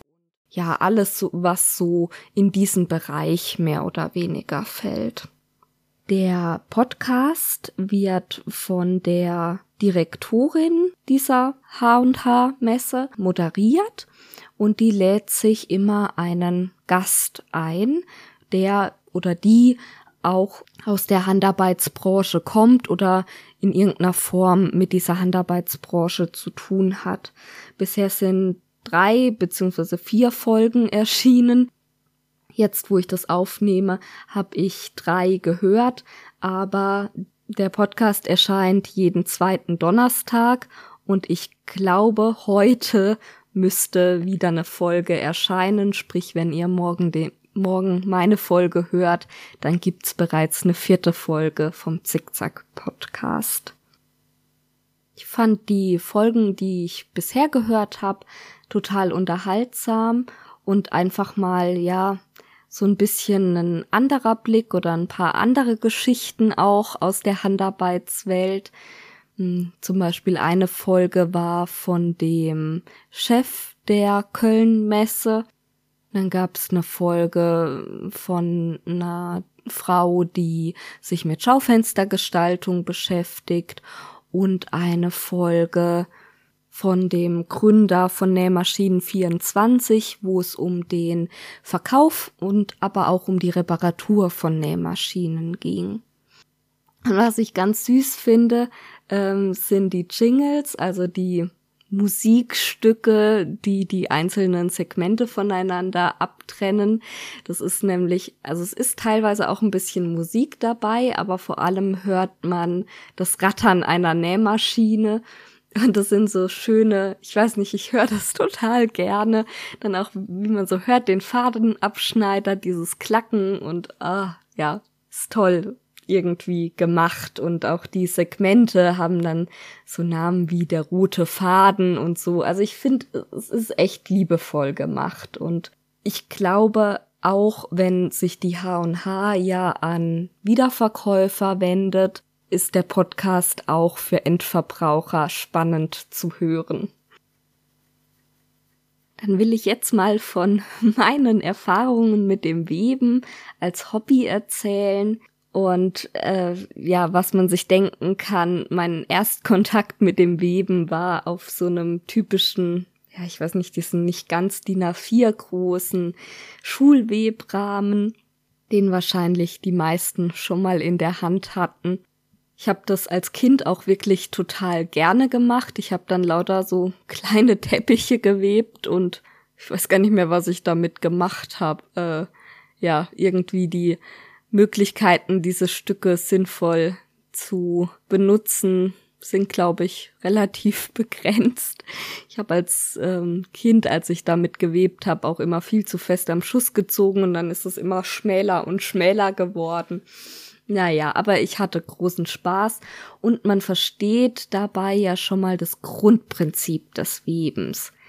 Ansonsten sind diese Schulwebrämen aber, glaube ich, relativ unspannend, wenn man jetzt wirklich als Erwachsener hobbymäßig weben möchte. Man hat halt zumindest so wie mein Schulwebrahmen aufgebaut war, einfach zunächst mal also eine sehr schmale Breite nur zur Verfügung, aber auch eine begrenzte Länge. Also ich konnte nicht die Kettfäden irgendwie auf den Kettbaum aufwickeln und dann einen, zum Beispiel einen Schal, ne, da würde ja die Breite reichen, einen langen Schal weben. Das ähm, ging halt nicht, sondern man hat dieses vorgegebene Rechteck, in dem man webt und den Platz hat man zur Verfügung und fertig. Eine andere, ja, was heißt Problematik, eine andere Tatsache ist, dass man diese Kerben hat, die vorgeben, wo die Kettfäden sitzen. Dadurch kann man ziemlich schnell den Rahmen bespannen. Man macht es ja üblicherweise auch nicht so, dass man die Kettfäden vorher richtig schert, also äh, alle gleich lang abschneidet und dann mühevoll auf den äh, Webrahmen aufspannt, sondern man geht so im Zickzack diese Zähnchen entlang und hat also quasi einen ganz, ganz langen Faden, der die mehreren Kettfäden dann bildet, der aber im Grunde durchgängig ist. Dadurch geht halt das Bespannen des Webrahmens sehr, sehr schnell, aber man ist festgelegt im Abstand der Kettfäden. Normalerweise nimmt man ein relativ dünnes Garn, oft auch einfach so ein weißes Häkelgarn, Handarbeitsfaden, weil das Gewebe, was da entsteht, immer schusslastig ist. Das heißt, das, was wir am Ende sehen beim fertig gewebten Stück, ist hauptsächlich ich würde sagen fast ausschließlich der Schussfaden. Durch diesen sehr, sehr großen Abstand der Kettfäden gehen die einfach im Gewebe komplett unter. Es kann ein Vorteil oder auch ein Nachteil sein. Nachteil ist halt, dass es immer so ist. Ich kann es nicht verändern. Äh, Vorteil ist natürlich, dass ich da einfach die Kette ganz neutral aufspannen kann und mich dann beim Schuss so richtig ausleben, verschiedene Streifenmuster, was auch immer, weben. Zur Fachbildung hat man bei diesen Schulwebrahmen normalerweise so ein, ja, kleines Gatter. Wir kommen jetzt gleich auch zum, wie versprochen, zum Gatterkamm. Das ist quasi ein, ein vereinfachter Gatterkamm, könnte man sagen. Das ist einfach ein Holzstück, was Rillen hat und da müssen die Kettfäden nicht eingefädelt werden, sondern nur über diese Rillen drüber gelegt werden. Und wenn ich dann dieses Holzstück drehe, dann öffnen sich die zwei Fächer. Ich hatte das bei meinem Schulwebrahmen auch dabei, bin aber damit als Kind halt nicht klargekommen und habe dann immer schön gefädelt, hoch und runter, hoch und runter. Also ich habe dieses Fach gar nicht genutzt oder die Möglichkeit, auch beim Schulwebrahmen Fächer zu bilden. Und da kommen wir jetzt eins weiter und damit äh, wirklich in den spannenden Hobby-Webbereich. Das sind die Gatterkamm-Webrahmen. Die haben eben Gatterkämme, wie der Name schon sagt, anstelle von Schäften. Bei den Varianten, die ich euch im ersten Teil vorgestellt habe, haben wir ja immer die Möglichkeit, Fächer zu bilden, in dem verschiedene Schäfte angehoben werden. Und beim Gatterkamm-Webrahmen übernimmt das der Gatterkamm. Der sieht ein bisschen aus wie ein Zaun. Also man hat lauter kleine Holzlatten in regelmäßigem Abstand nebeneinander und die haben Löcher in der Mitte. Und jetzt kommen die Kettfäden abwechselnd in die Lücke zwischen zwei so Holzlatten und in das Loch in der Holzlatte. Und dadurch, wenn ich diesen Gatterkamm bewege, werden ja die Kettfäden in dem Loch, die bewegen sich dann gemeinsam mit dem Gatterkamm und die Fäden in den Schlitzen bewegen sich aber nicht, weil die im Schlitz hoch und runter laufen können. Nachteil von den Gatterkämmen ist, dass der Gatterkamm auf meine Kettfadendichte abgestimmt sein muss, weil ja jeder Kettfaden seinen vorbestimmten Platz hat, ist also auch der Abstand zwischen den Kettfäden vorbestimmt und je nachdem, wie dicht die aneinander sein sollen, brauche ich halt einen mehr oder weniger dichten Gatterkamm. Das wird normalerweise mit zwei Zahlen angegeben, also zum Beispiel ein Gatterkamm 50-10 würde bedeuten, dass 50 Kettfäden auf 10 Zentimeter Breite kommen. Und das muss ich halt auch mit meiner Fadendicke abstimmen, so dass am Ende ein Webstück rauskommt, was meinen Vorstellungen entspricht. Ansonsten habe ich hier aber schon alle Vorteile, die ich auch bei einem Webstuhl hätte. Ich habe also einen Warenbaum und einen Kettbaum. Ich kann theoretisch beliebig lange Webstücke herstellen. Was man bei den Gatterkamm Webrahmen oft hat, ist, dass die nicht allzu breit sind. Theoretisch könnte man natürlich einen 1,50 Meter breiten Gatterkammwebrahmen bauen, aber das wäre doch sehr unhandlich.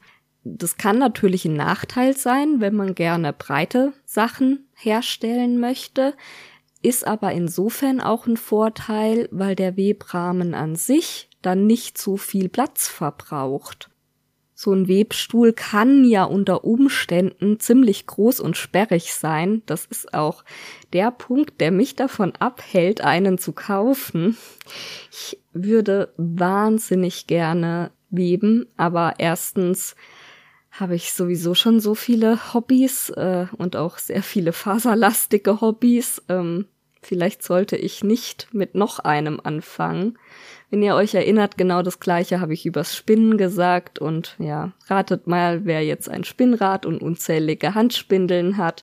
Aber noch bin ich stark und habe mir keinen Webstuhl gekauft und ja, also wenn, dann hätte ich halt gerne einen Webstuhl und keinen Gatterkamm-Webrahmen und die sind halt tendenziell schon ziemlich groß und ich habe nicht so viel Platz zur Verfügung und das hält mich im Moment alles noch davon ab, da richtig einzusteigen. Meistens sind die Gatterkamm-Webrahmen auch günstiger, wie mit der Größe auch, das muss nicht sein. Es gibt auch günstige kleine Webstühle und teure große Gatterkamm-Webrahmen.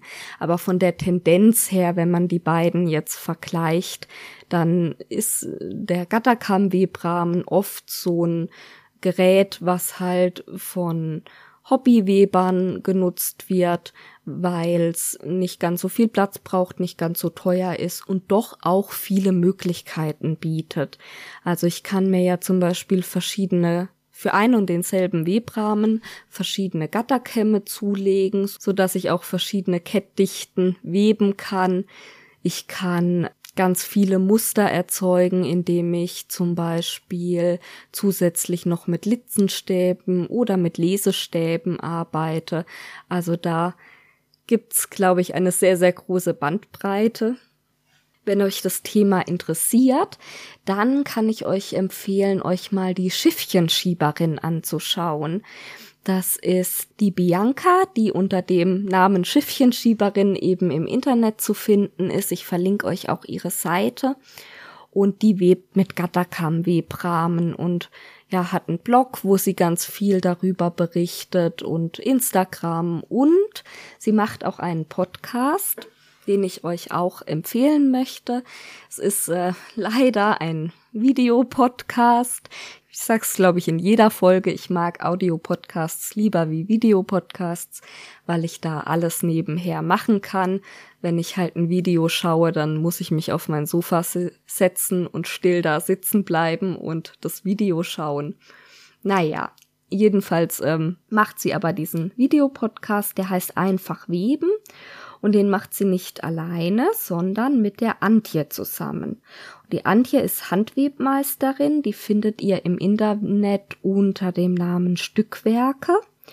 und die webt auf, nicht auf einem Gatterkamm-Webrahmen, sondern auf einem Webstuhl.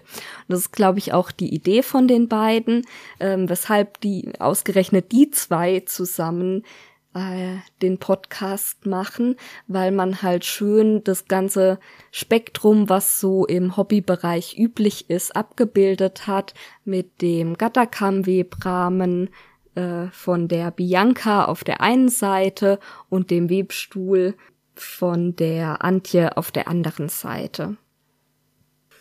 Ja, Webstühle gibt's in ganz, ganz vielen verschiedenen Bauformen. Im Grunde alles, was ich äh, im ersten Teil erzählt habe, das sind alles Webstühle.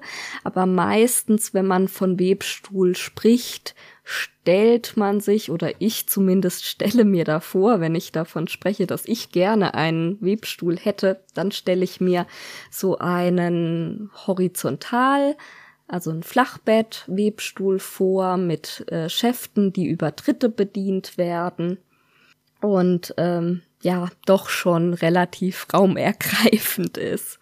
Es gibt wie gesagt auch Tischwebstühle und ähm, die Schäfte müssen nicht zwingendermaßen über Dritte bedient werden. Es gibt zum Beispiel bei den Tischwebstühlen auch welche, die über Hebel bedient werden etc. Aber wenn, dann hätte ich halt schon gern so ein großes Teil. Mal gucken, was die Zukunft bringt. Vielleicht ähm, bin ich irgendwann mit einem riesigen Atelier gesegnet und hab Platz und Zeit für sowas. Gucken wir mal. Im Moment beschränke ich mich auf das denkbar kleinste Webgerät, was man sich vorstellen kann. Das ist der Zoom Loom und den habe ich mir eigentlich nur angeschafft, weil ich für mein Faserlexikon, für das ich verschiedene Wollsorten spinne und auch Leinen und Baumwolle und verschiedene Viskosefasern und und und. Also für dieses äh, Faserlexikon möchte ich kleine Webproben erstellen oder erstelle ich kleine Webproben und dafür nutze ich den Zoom Loom. Und das macht echt Spaß. Das ist so ein äh, kleiner Rahmen, der ist ja vielleicht so 14 auf 14 Zentimeter groß. Das Webstück, was entsteht, ist 10 auf 10 Zentimeter groß. Die ideale Größe, um als Probe abgeheftet zu werden. Und es gibt da so ein bisschen einen Trick, ähm, wie man die Fäden beziehungsweise den Faden, man arbeitet mit einem langen Faden, der um so Pins geschlungen wird. Und da gibt's ein bisschen einen Trick, wie der geschlungen wird, so dass man nur jeden zweiten Schussfaden einweben muss. Dadurch geht's halt so schnell.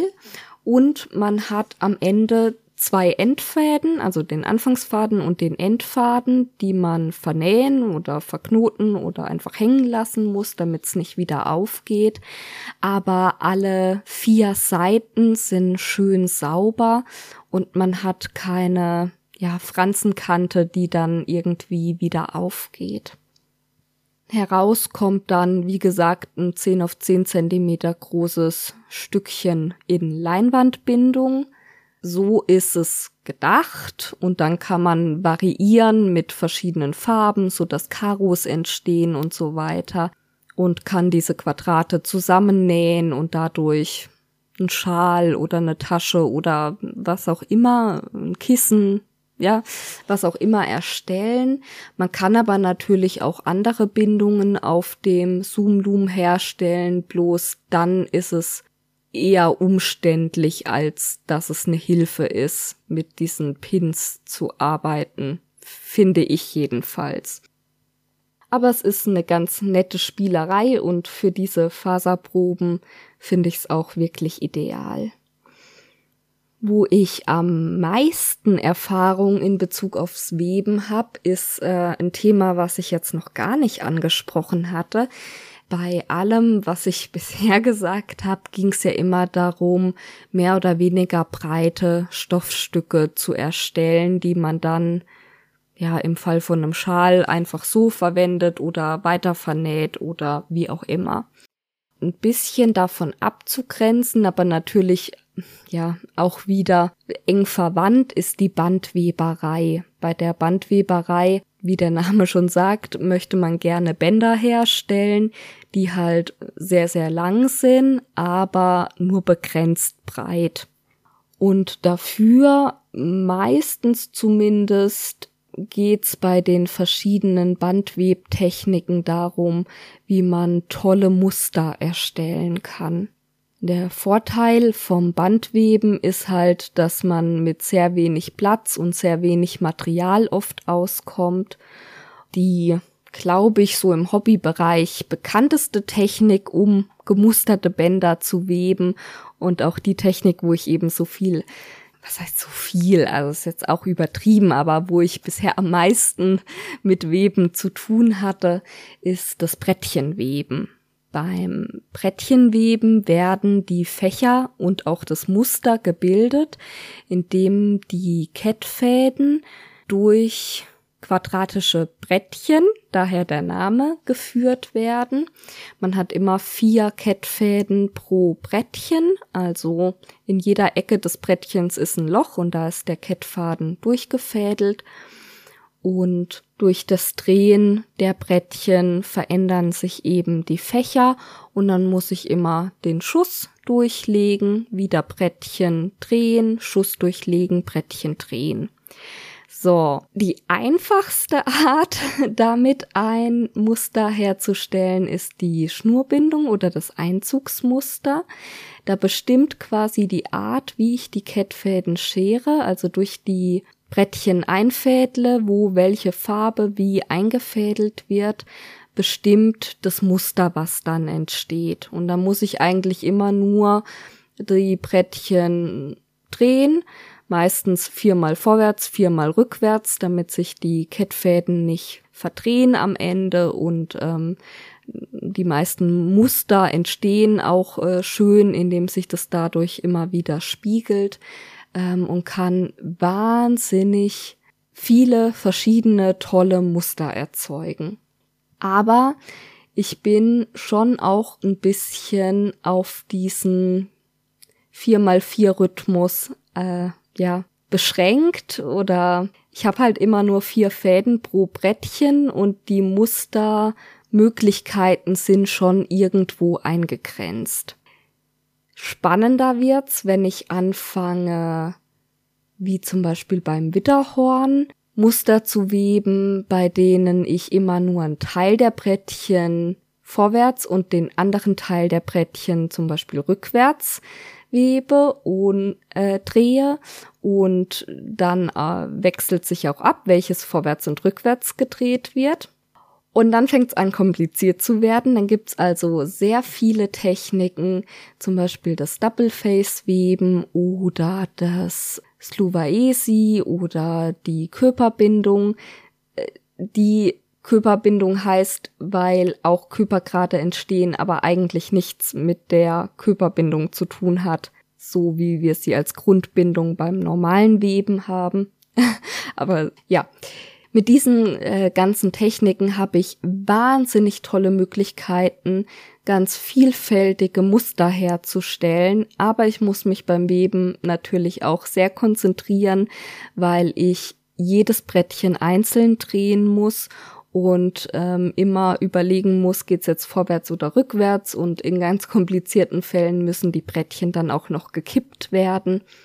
Aber da gibt's wirklich ähm, Frauen, die wahnsinnig tolle Bänder weben. Ich habe hauptsächlich die relativ einfach zu webenden Bänder in Schnurbindung beziehungsweise eben mit diesem Einzugsmuster gewebt oder diese Widerhorn-Varianten, wo man päckchenweise arbeitet. Ich habe aber auch mal Köper ausprobiert, einfach ums mal gemacht zu haben und verlinke euch mein Pinterest-Board, wo ihr ein paar meiner Bänder findet. Ich habe das jetzt schon lang nicht mehr gemacht, einfach weil ich ähm, ja auch nicht unbedingt jetzt Verwendung für diese Bänder habe. Als ich das ganz viel gemacht habe, war ich noch mehr in dieser Mittelalterszene unterwegs. Da sind die Brettchenborten sehr verbreitet, wobei, ja, ich will nicht wieder dieses Fass mit der Authentizität aufmachen, aber ja, im Mittelalter äh, gab's Brettchenborten, aber ob ne Baumwollbrettchenborte mit Widderhornmuster, so wie ich sie gewebt habe, authentisch fürs Mittelalter ist, ist doch sehr fraglich. Aber ja, ich hatte Spaß daran und hab auch viel getauscht, dann diese Borten gegen andere Sachen, die ich halt nicht selber herstellen konnte und war eine tolle Zeit und ähm, ein tolles Hobby in dieser Zeit. Bloß jetzt, ja, habe ich irgendwie nicht mehr so die Verwendung für diese Borten. Von der Tätigkeit her, glaube ich, wird's mir nach wie vor Spaß machen. So, und das war's mit meinen Erfahrungen mit dem Weben. Erzählt mir doch gerne, was ihr für Erfahrungen mit dem Weben habt. Und wie gesagt, wenn ich irgendwo Quatsch erzählt habt, bitte, bitte, bitte korrigiert mich. Ich stelle das dann in der nächsten Folge richtig. Ihr erreicht mich eigentlich überall im Internet unter dem Namen Runa Rotfuchs, also auf Facebook, auf Instagram, bei Patreon. Ja, ich glaube, das war's. Oder sehr, sehr gerne, das ist für mich immer am einfachsten, per E-Mail an kontakt.runa-rotfuchs.de. Wie immer, ich schreibe euch alles in die Show Notes. Und dann wünsche ich euch einen wunderschönen dritten Advent. Sehr unglaublich, dass jetzt am Wochenende schon dritter Advent ist. Ja, auf die Gefahr hin, dass ihr es alle nicht mehr hören könnt, aber Weihnachten kommt immer so plötzlich. Ich hoffe, dass ihr nicht allzu viel Weihnachtsstress habt, sondern vielleicht auch Zeit, euch ein bisschen gemütlich hinzusetzen, eine Kerze anzumachen, einen Tee zu trinken und diese doch auch schöne und gemütliche Vorweihnachtszeit zu genießen. Die nächste Folge erscheint eben am Freitag in zwei Wochen. Das ist der 24., also Heiligabend. Ich habe mir aber vorgenommen, dass die Folge erscheinen wird, da ich sie ja ohnehin nicht am 24. aufnehme, sondern ein paar Tage vorher. Ich hoffe, das gelingt. Und von daher wünsche ich euch jetzt noch nicht schöne Weihnachten, aber wie gesagt, eine schöne Adventszeit und ein schönes Wochenende und wir hören uns dann pünktlich zu Weihnachten wieder. Bis dahin, alles Liebe. Ciao.